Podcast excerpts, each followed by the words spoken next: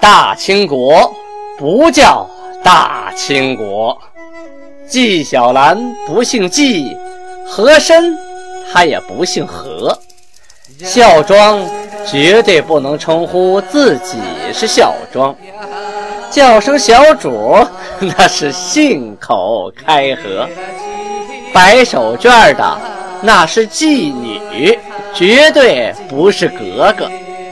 好，今天听俊贝勒播讲一段《青通剑》。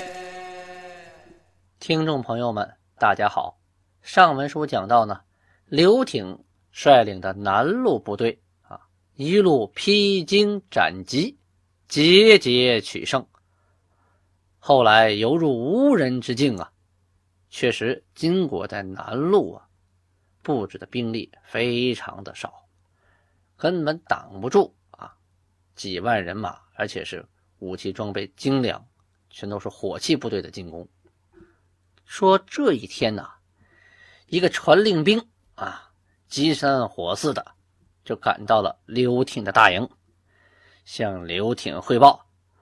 刘挺这么一看呢，此人呢，拿着杜松的令箭，啊，就是前文书说过中路啊进攻的杜松，他拿着杜松的令箭，就跟他说呀，说西路大军呢已经克了努尔哈赤的敌城。命令你们呢，赶紧快点前进吧！各位听众，你们已经听出来了吧？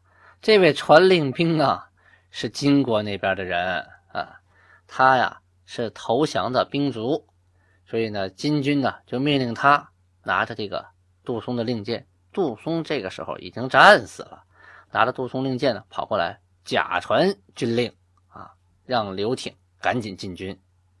当时啊，没有微信啊。没有网络，更没有今日头条啊！那边战败了，这边怎么可能知道呢？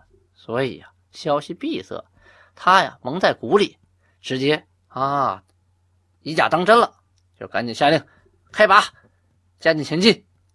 突然一想，不行，不对呀！啊，我们当时约好了呀，前进的时候有信炮啊！啊，这个兵就说啊，我来的匆忙，那边呢也正在打着呢。啊，马上就要给你发信炮了，你不信你一会儿就能听见。啊，这个兵啊跑回去，跑回去以后，马上就告诉这个金国部队那边等信炮呢。啊，这边立刻嘡嘡嘡嘡嘡，按照规矩啊发了信炮。这边呢准备开拔，听着信炮啊，心里踏实了。前进，这部队啊就拔营啊向东，往前走啊，还不到二十里，就听到远处啊炮声喧天呐，咚。咚咚咚咚咚咚咚咚，这隐隐约约的就感觉那边打的正欢呐！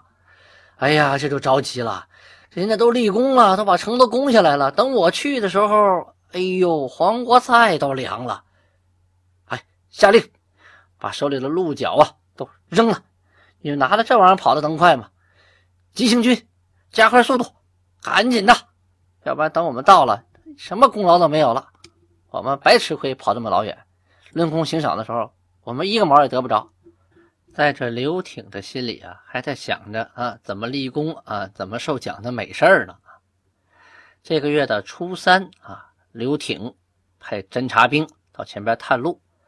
侦察兵呢回来报道说呀，加哈岭哪儿呢？就是今天的新宾县红庙子乡大清沟，跟怀仁县洼子沟村交界的那个山岭，说那个地方啊。哎一个敌人都没有，不用紧张，我们可以直接前进。啊，他就命令部队加快速度。走到十来里地的时候啊，附近周围呀就零零散散的出现了一些小的村落啊，小的村庄，因为他已经进入了金国的内部了嘛。啊，这当兵的一看，哎，有好处了，抢啊，逮什么抢什么，能拿走什么拿走什么。这明朝的部队呀，就已经不成行伍了。什么概念？队形都乱了。一看呢，你去抢，我也抢。打仗走了这么些天，多累呀！能捞点什么捞点什么，是吧？抢到金银细软就往身上一揣啊！抢到鸡鸭鹅什么的，晚上还能饱餐一顿呢。话分两头啊。再说杨镐，杨镐坐镇沈阳啊。当他得到前边两路部队已经战败的信息啊，赶紧派人啊，命令李如柏还有刘挺两路大军赶紧撤回来，撤回来，撤回来。哎，那两路都已经败了，你们俩上去，那不是自取灭亡吗？我们还能保存一部分实力呀。这个李如柏啊，走得慢啊，听到了撤军的消息，哎，捡了条小命，带部队就撤了。这个刘挺啊，因为啊。得到了假的军令，带部队走得太快，进入纵深呢三百余里，再想撤回来都难呢。而且他当时也没有得到信息，不知道这个前边两路部队啊已经战败了，还以为那帮人在赫图阿拉打得正热火朝天呢，以为他们都要立功了啊，自己呢还想着能不能也快点跟上，占点便宜，立点功，回去受点奖呢，还想这个呢。当他的部队呀进到阿布达里港哪个地方呢？就是新宾呐和怀仁县交接处那地方。江弘立所领的这个朝鲜部队呀也赶到了复查了。啊，复查呢在怀仁县华间的镇红塘石村啊到东铺那一带啊，距离金国的都城赫图阿拉呀就五十里地了。话再说到努尔哈赤那边啊，他先是打败了对方的两股部队，没工夫休息啊，赶紧就命令大贝勒、二贝勒、四贝勒率领着胜利之师啊，日夜兼程，不许睡觉，不许休息。这是什么时刻了？危急时刻呀，是要拼命的时刻呀！啊，所以部队呀就连夜的疾驰。在拂晓的时候就过了加哈岭，埋伏在山谷里边了。啊，趁着敌军没来啊，赶紧的眯一小觉啊！啊，大家倒班，你眯一会儿，我眯一会儿。等明军到达此处的时候，突然啊，从四面就杀出，与明军就站在一处啊。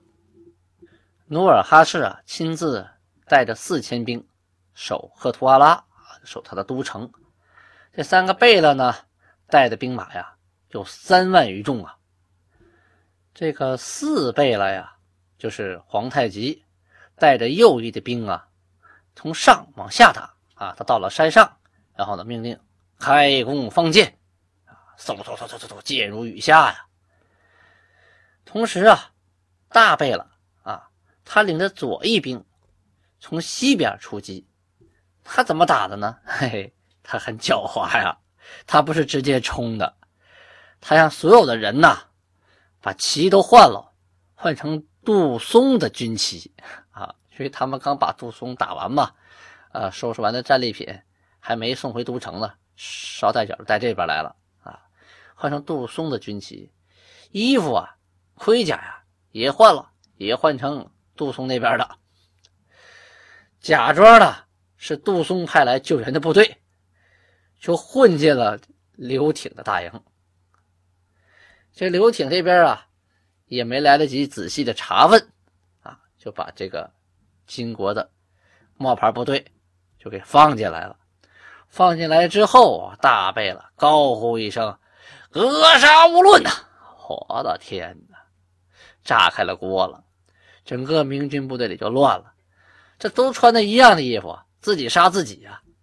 啊，金国这边好办，把辫子往外一放，哎，大家一看啊，有辫子的不杀，没辫子的杀，整个啊就乱成了一锅粥。同时，上边山上的部队啊，就是四贝勒皇太极带领的部队，哗也冲下来了。刘挺啊，本来一直在前边指挥战斗，发现这乱的是一塌糊涂啊，大家都不听他了，赶紧的带着几个亲信跑到了后队。继续的组织啊，组织抵抗啊，顽强的抵抗，但是最终呢，还是因为寡不敌众啊。你的装备再精良啊，你的部队再能战斗，你的子弹有打光的时候啊，箭有射光的时候啊，士兵的力量也有用光的时候啊，最后战死沙场。关于刘挺之死啊。有的史书记载说他是自尽而亡。《光海军日记》啊，这本书在卷一三八记载说，贼大兵掩至，弥满山野，铁骑挥突，势莫赶敌，蹂躏厮杀，义军就近。都督以下将官坐于火药包上放火自杀。这段意思是说，当时啊，努尔哈赤的兵啊太多了。漫山遍野呀，而且都是重甲的骑兵啊，根本挡不住。一阵厮杀呀，部队就要全军覆没了。都督以下的将官一看胜利无望啊，也不想当俘虏，就一起啊坐在火药包上放火，砰，都自尽而亡啊，就是自己都一块炸死了。当时呢。也有一些书籍啊，古书记载说呢，是一同战死的。还有的说呀，呃，说刘挺啊，鏖战不已，就是一直战斗下去，面中一刀，说脸上啊中了一刀，截去半甲，啊，就说他脸呢有一半被削掉了，脸皮都没了，都露颧骨了，仍然是左右冲突啊，手间数十人而死。很能打呀，那个时候脸受伤了，还杀死了数十个敌人，最后战死的。这里还提到啊，刘挺有个养子叫刘昭孙啊，就是招来孙子的意思啊。刘昭孙特别的骁勇，此人呢一直在刘廷的左右陪伴，在突围的时候啊，亲手杀掉了金兵数十人呢，最后还是跟着刘挺啊横尸疆场。这场战斗啊。几乎是全军覆没，能得以生还的寥寥无几呀。刘廷这边打完了，后边还有一波人马呢。当时的监军康英乾、游击乔一奇带领着麾下同朝鲜的兵丁，刚行到富察地就是到富察那个地方，大贝勒代善啊，紧急集合了。八旗部队向这支明朝和朝鲜的混合编队发起了猛攻。朝鲜的兵啊，连日的饥渴啊，是又饿又渴呀，十分的焦虑。他们是离开家呀，到别人的地方打仗。他们想家，他们不想把把命留在别人家的地方啊。但是呢，你想回去啊，归路已断。想战斗呢？军心涣散的，有的兵啊，直接呀就把那个盔甲呀、旗帜啊，就往旁边一戳，往地下一坐，就爱咋咋地吧啊！我也不打啊，我也不算投降，反正你爱把我咋样咋样啊！坐地不动。正准备迎战的时候啊，突然刮起了一阵狂风啊！这风是越刮越大呀，飞沙走石啊，那沙子刮到你眼睛里！睁不开，大的沙子打到脸上生疼，打到盔甲上乒乓直响啊！这个康英乾呢，命令部队发火器，就是说点火铳啊，发火炮。这大风一刮呀，刮的士兵睁不开眼，这一动，火炮是响了啊，火铳也响了，可是有很多子弹呢和炮弹呢，居然落到了自己的兵营里啊，一下子。这明朝兵营啊，就开了锅了，炸了营了，军兵大乱呐！怎么回事？这火炮怎么打到自己家的窝里来了？唉，谁知道这大风一刮，全乱套了。金国的骑兵分成两翼，这八旗呀，一直都分左翼和右翼啊。左翼呢是镶黄、两白和整蓝，右翼呢是整黄。两红和镶蓝啊，分由左翼王和右翼王统领。这八旗的位置啊，是按照五行生克啊来排列的。北京城、沈阳城，还有全国其他的有八旗驻防的城市，只要啊八旗进到城里，都是按照这个方位来驻防的。比如说老舍先生写的“整红旗下”，那说明他家祖上是整红旗的，在哪儿呢？西直门到新街口豁口这一块哎，这就是整红旗的地盘，你不可能跑到东直门去啊，那边是白旗住的地方。很多老北京啊啊，老北京人就问我，我家祖上什么旗的？我就问你祖上老祖啊住哪儿啊？内九城里头你住哪儿？一住哪一看啊，大概位置就知道您家祖上是什么旗的了。当然后期也有迁徙有变动啊，就是大概八九不离十。回到战场上，霎时间呢，金国的骑兵就把这个明朝的部队给包围了，势如破竹啊，瞬息间是掩杀几尽呢。除了被杀死的，大部分也都投降了，只有这个应钱呢，带领着数百骑逃逸了。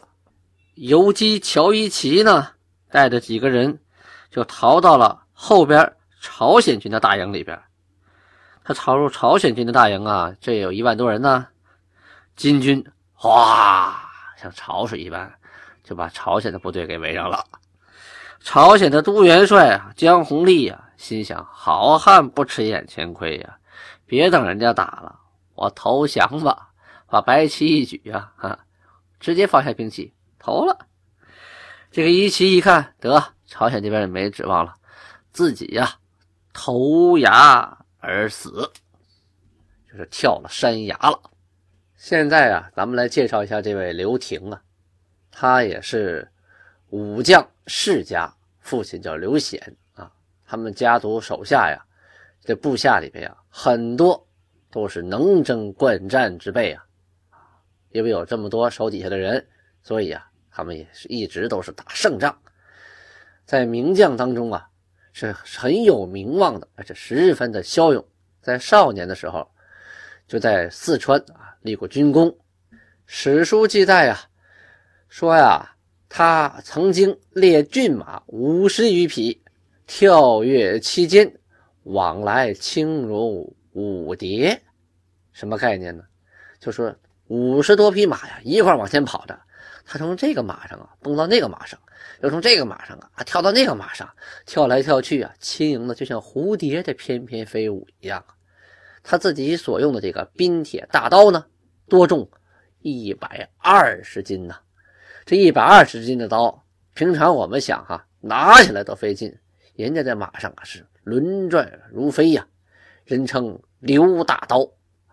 元朝抗倭的时候啊，于大营誓师啊，斩了三头牛，头随刀落，就这个牛脑袋呀，随着这个大刀啊，直接就下来。说这刀得多重多快啊！只是把刀啊。提起来三次，放下三次，根本就不用砍，那刀的自己的分量就把他脑袋唰唰唰的三个牛头都掉地下。平生啊，大小数百战，征过缅甸，征过播州，就前文书说的遵义。元朝抗倭啊，就是抗击日本侵略者，还有征四川的杨英龙，都是屡立战功啊，威名行于海内，没打过败仗。这回啊，杜松、刘廷这样的猛将战死啊，明廷啊是大大的出乎意料，万万的没想到啊，属实把他们吓了一大跳。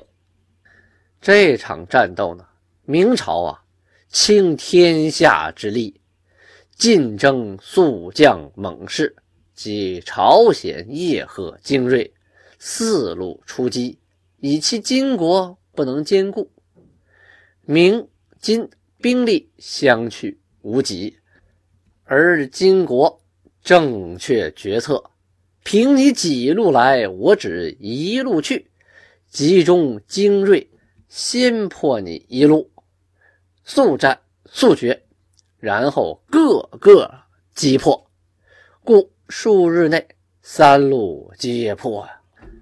这就是历史上记载的。非常非常有名的一个以少胜多的战例，这场战役呢就被命名为萨尔浒之战，因为它第一场战斗是在萨尔浒那个地方打的。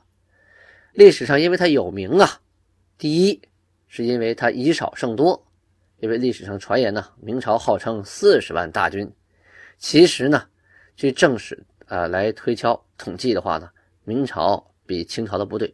多不出多少去，咱们通过前边的讲述啊，你可以看到，努尔哈赤呢，如果八旗完整的建制，应该是六万余人，再加上其他归附来的啊，新归附来的增加的尼禄啊，加上一些老百姓，平常没有当兵的，今天为了啊国家危亡，通通都啊披盔贯甲，持刀上阵，可能将近人数会到十万，但是明朝肯定比他多，多是多呀，你是分四路来的呀，你哪一路他都不多。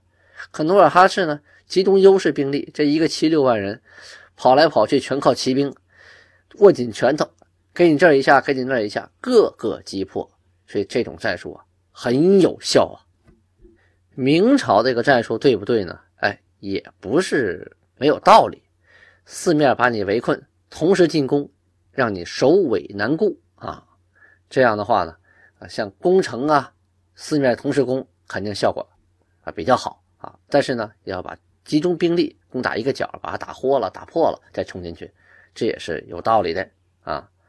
但是呢，这个经不错呀，歪嘴和尚给念歪了啊，就这个想法不错呀，下边执行的人有问题。假设杜松如果啊不是贪功心切，不是轻敌冒进，也不至于死的那么快、那么惨。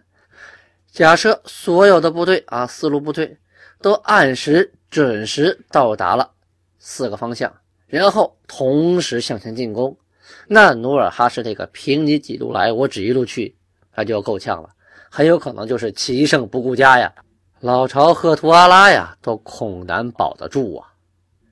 所以说呀，一切时势造英雄，都得是天时地利人和，时也命也运也造化也。缺一不可呀！萨尔浒之役大败之后，明朝内外人心惶惶，民间尤甚。山海关以内谣言四起，居民各自奔逃。欲知后事如何，且听下回再说。别忘了下边可以点赞送礼物哦。